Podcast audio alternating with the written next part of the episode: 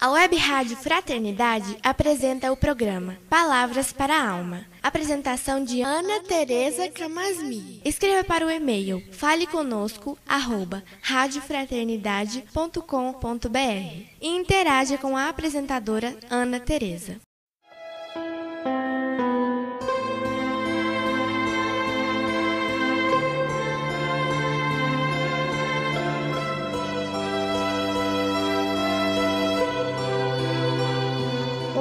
Amigos da Web Rádio Fraternidade. Hoje gostaria de conversar com vocês sobre o céu e o inferno. Nesse mesmo livro, Allan Kardec nos esclarece quanto à distância que há entre o nosso entendimento teórico e as nossas emoções, quando ele diz, na página 166, que a certeza da vida futura não exclui as apreensões quanto à passagem desta para outra vida. Por que saber que vamos continuar a viver após a morte do nosso corpo não é suficiente para nos isentar de nos preocuparmos sobre como e quando irá se dar esse processo? Porque será que nos sabermos imortais não nos tornam capazes de viver como tal? E o que seria viver como imortal?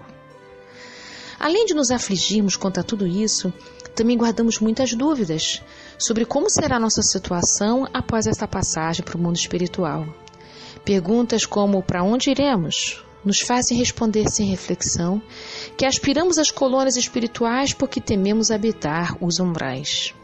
Seja como for, ainda é difícil para nós abrirmos mão de uma visão dicotômica, portanto excludente, acerca da vida e da morte. Céu e inferno para nós ainda são perspectivas topográficas, ou seja, de lugar, que muitas vezes, sem perceber, apenas trocamos suas denominações, mas guardamos o mesmo sentido de paraíso e punição. Nosso conhecimento ainda é muito pequeno diante de tanto mistério, e a nossa imaturidade moral ainda não nos permite ver de modo mais ampliado no que consiste a vida após a morte e a sua finalidade.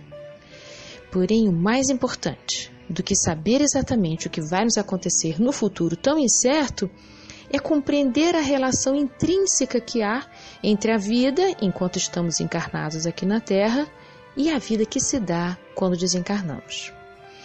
Eu creio que essa é a tarefa primeira do livro Céu e Inferno que Kardec empreendeu. Porque as notícias que os desencarnados ofereceram para nós sobre as consequências de suas ações não é para sossegar nossa curiosidade, mas para nos esclarecer que há um entrelaçamento incrível entre o nosso modo de viver no cotidiano terrestre e a nossa situação no mundo espiritual. Então, nas palavras de Kardec, na página 174, nós não nos dirigimos aos curiosos, nem aos amadores de escândalos, mas tão somente àqueles que pretendem se instruir. Longe de estabelecer uma relação determinística entre a ação e seu efeito, Kardec elaborou perguntas com a intenção de mostrar que a nossa transformação moral precisa começar já, pois dela depende a intensidade e a duração do nosso sofrimento, seja aqui ou lá no mundo espiritual. A relação solidária que acontece entre esses dois mundos é tamanha que transcende qualquer lógica explicativa sobre a mesma. Por isso que, apesar de Kardec ter agrupado os espíritos por fases de situação espiritual e ter sido o mais didático possível na explicação das mesmas, jamais Kardec quis abarcar todas as possibilidades humanas. Ele mesmo afirma na página 174. Esses exemplos poderiam ser multiplicados infinitamente, porém, forçados a limitar-lhe o número, fizemos escolha dos que pudessem melhor esclarecer o mundo espiritual. Dentre os caminhos apontados pelos espíritos entrevistados na segunda parte da obra, o arrependimento aparece como o primeiro passo. É um primeiro movimento, uma porta que se abre naquele coração endurecido ou o coração alheio para poder tomar consciência de seus atos. A nossa vaidade moral não permite que possamos admitir nossos erros, o que certamente vai nos impedir de retificá-los, né? Às vezes, antes do arrependimento, aparece a culpa, que também não ajuda. E parece que ela vem na mesma medida do alinhamento ou da dureza do coração. Mas quando a culpa dá lugar para o arrependimento, podemos ver o outro lado das situações, Aparece a coragem de olhar para os nossos passos, identificar nossa parte nos acontecimentos, sem ficarmos no lugar de vítima ou de algoz tão somente. Mas os Espíritos nos informam que somente o arrependimento ainda não é o suficiente, porque tomar consciência ainda não nos reabilita diante de nós mesmos e dos outros. Então, através do livre-arbítrio, é necessário que o espírito comece, além de arrepender-se, a resistir os arrastamentos das más paixões que lhe atrasam a jornada, a fim de se erguer rumo à sua perfeição moral. E ao contrário do que se possa pensar, só saber que arrastamento não é irresistível ainda é pouco para a gente dizer não aos nossos modos habituais de ser. Aqui, lembro de novo Kardec, quando ele diz que o saber algo não determina nem garante a ação. E por que, que o saber não garante, embora saber seja o primeiro passo? Porque as nossas ações não são regidas só pela razão. Se assim fosse, a gente não precisaria nem reencarnar, não é?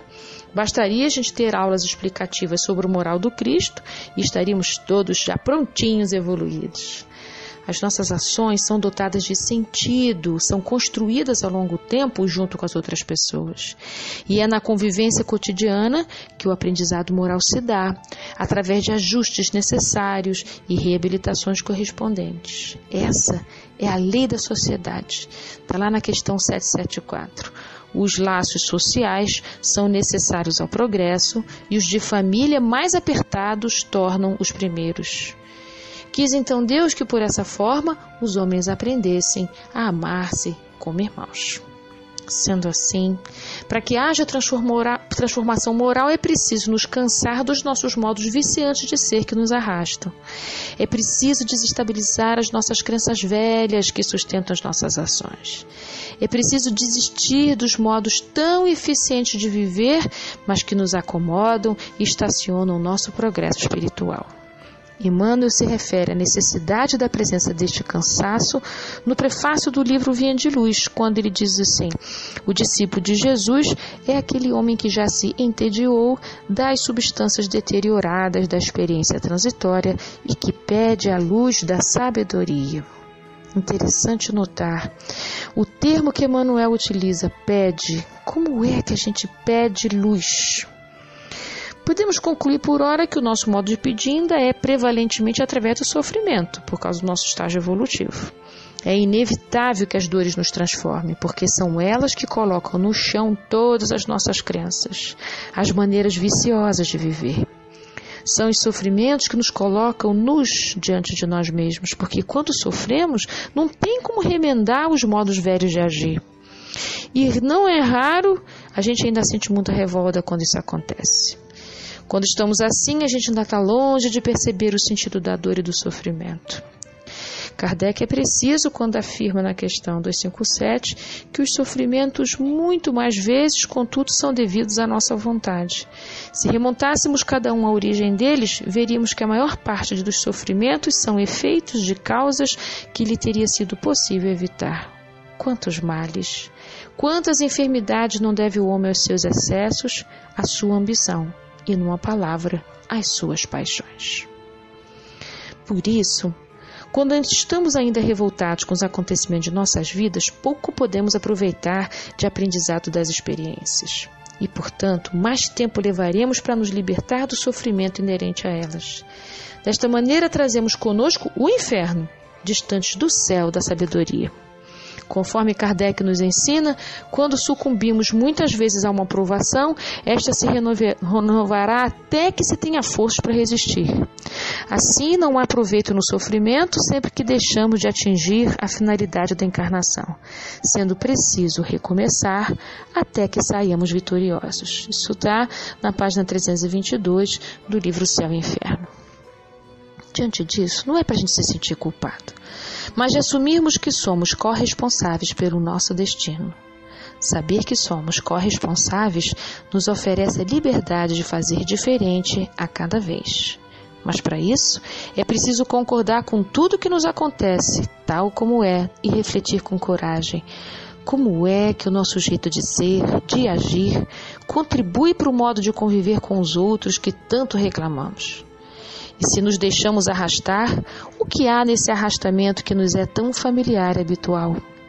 o quanto estamos dispostos a renunciar aos modos habituais e adoecidos de ser e apostar no modo de ser mais aberto ao aprendizado e ao crescimento espiritual.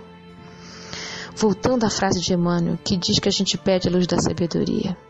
Já vimos o modo como a gente pede, mas de que sabedoria carecemos? Creio que é sabedoria do amor. Esse é o céu para o qual nos dirigimos quando desistimos de nos queixar, de nos revoltar e de esperar uma salvação externa sem nosso esforço. É o céu da esperança, da sabedoria divina, que é capaz de acolher e atenuar nossa multidão de pecados. Trazemos o céu em nosso coração quando acendemos a luz da fé, ao lembrar que tudo aqui na terra é transitório e necessário requerendo de nós, portanto, um cuidado constante em não esquecer que somos espíritos imortais vivendo uma encarnação finita, única, singular. Viver como imortais que somos pede vigilância, aproveitamento do tempo, valorização da vida, conexão com a alegria de viver, agradecimento por tudo que vem ao nosso encontro, pois que são oportunidades únicas de crescimento espiritual. Sendo assim, amigos, que possamos em breve compartilhar da convivência com os espíritos felizes, que assim se refere ao mundo espiritual. Isso está no livro Céu e Inferno, página 197.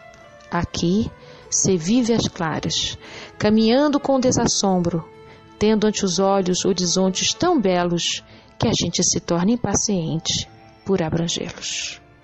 Até o nosso próximo programa.